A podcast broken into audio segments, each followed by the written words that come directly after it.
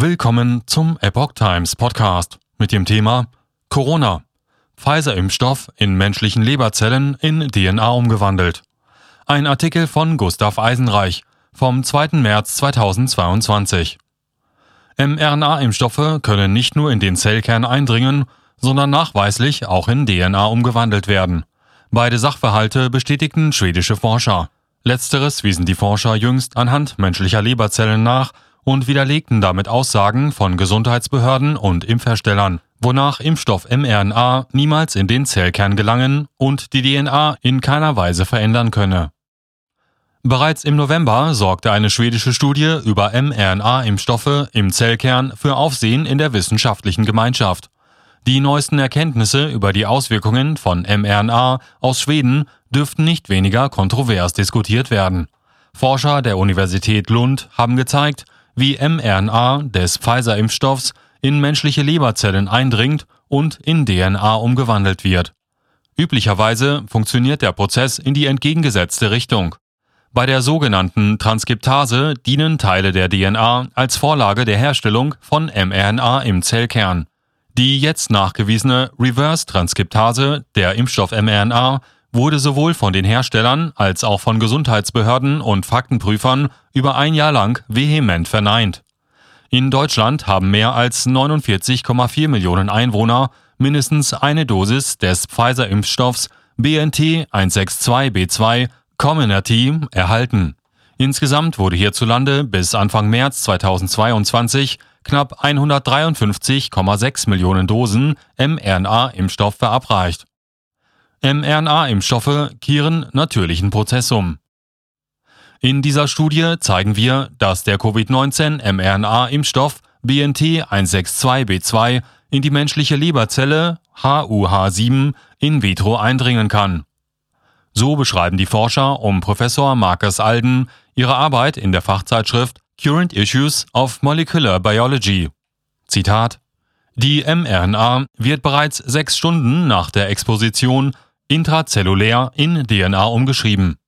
Konkret fanden die schwedischen Wissenschaftler heraus, dass mRNA-Impfstoffe die Produktion des sogenannten Line-1-Gens Long Interpersed Nuclear Element 1 zur Herstellung von mRNA im Zellkern menschlicher Leberzellen erhöhen. Gleichzeitig wird die Impf-mRNA im Zellplasma im Line-1-Protein übersetzt.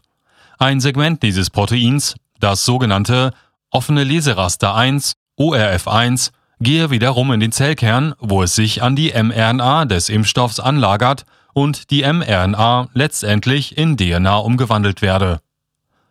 Gelangt niemals in den Zellkern.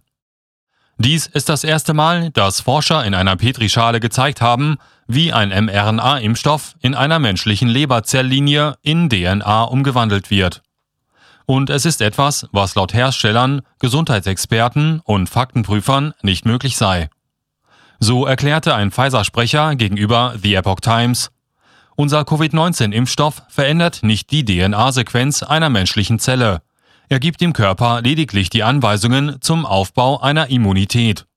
Zu den Ergebnissen der schwedischen Studie äußerte Pfizer sich nicht. Indes erklärt die amerikanische Seuchenschutzbehörde CDC unter dem Titel Mythen und Fakten über Covid-19-Impfstoffe auf ihrer Webseite. Das vom mRNA-Impfstoffen gelieferte genetische Material gelangt niemals in den Zellkern und kann unsere DNA nicht verändern. Nach den Ergebnissen von Professor Alden und weiteren dauert niemals demnach etwa sechs Stunden. Zudem, so die CDC, würden alle Impfstoffbestandteile sowie alle Informationen, die die Zellen nicht mehr benötigen, nach Auslösen einer Immunreaktion entsorgt. Dies sei Teil der natürlichen Körperfunktion. Da Personen ab 14 Tage nach der zweiten Impfung als geschützt gelten, ist davon auszugehen, dass in diesem Zeitraum die Immunreaktion und ergo die Ausscheidung erfolgt. Autoimmunkrankheiten und langfristige Veränderungen. Anders als behauptet, können Spike-Proteine zudem im Körper zirkulieren, und verbleiben nach einer Injektion nicht hauptsächlich an der Injektionsstelle. So belegten Unterlagen der japanischen Arzneimittelbehörde PMDA bereits im Sommer 2021 Lipid-Nanopartikel in verschiedenen Körperteilen, einschließlich Knochenmark, Schilddrüse und Geschlechtsorganen. Epoch Times berichtete. In einer anderen Studie fanden Forscher Spike-Proteine bis mindestens vier Monate nach der zweiten Impfstoffdosis in winzigen Membranbläschen, den sogenannten Exosomen. Diese vermitteln die Kommunikation von Zelle zu Zelle, indem sie genetisches Material an andere Zellen weitergeben. Die Beständigkeit des Spike-Proteins im Körper erhöht die Aussicht auf anhaltende Entzündungen in und Schäden an Organen, die das Spike-Protein hervorbringen so die Experten von Doctors for Covid Ethics, eine Organisation von Ärzten und Wissenschaftlern, die sich für die Wahrung der medizinischen Ethik, der Patentsicherung und der Menschenrechte im Zusammenhang mit Covid-19 einsetzen, schreiben sie. Und weiter, solange das Spike-Protein auf zellulären Membranbläschen nachgewiesen werden kann, wird das Immunsystem die Zellen angreifen, die diese Bläschen freisetzen, so die Organisation.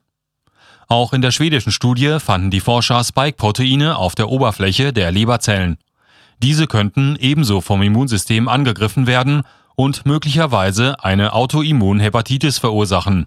Entsprechende Fälle, die auf mögliche Gewebeschäden durch Spike-Proteine zurückzuführen sein können, wurden bereits berichtet.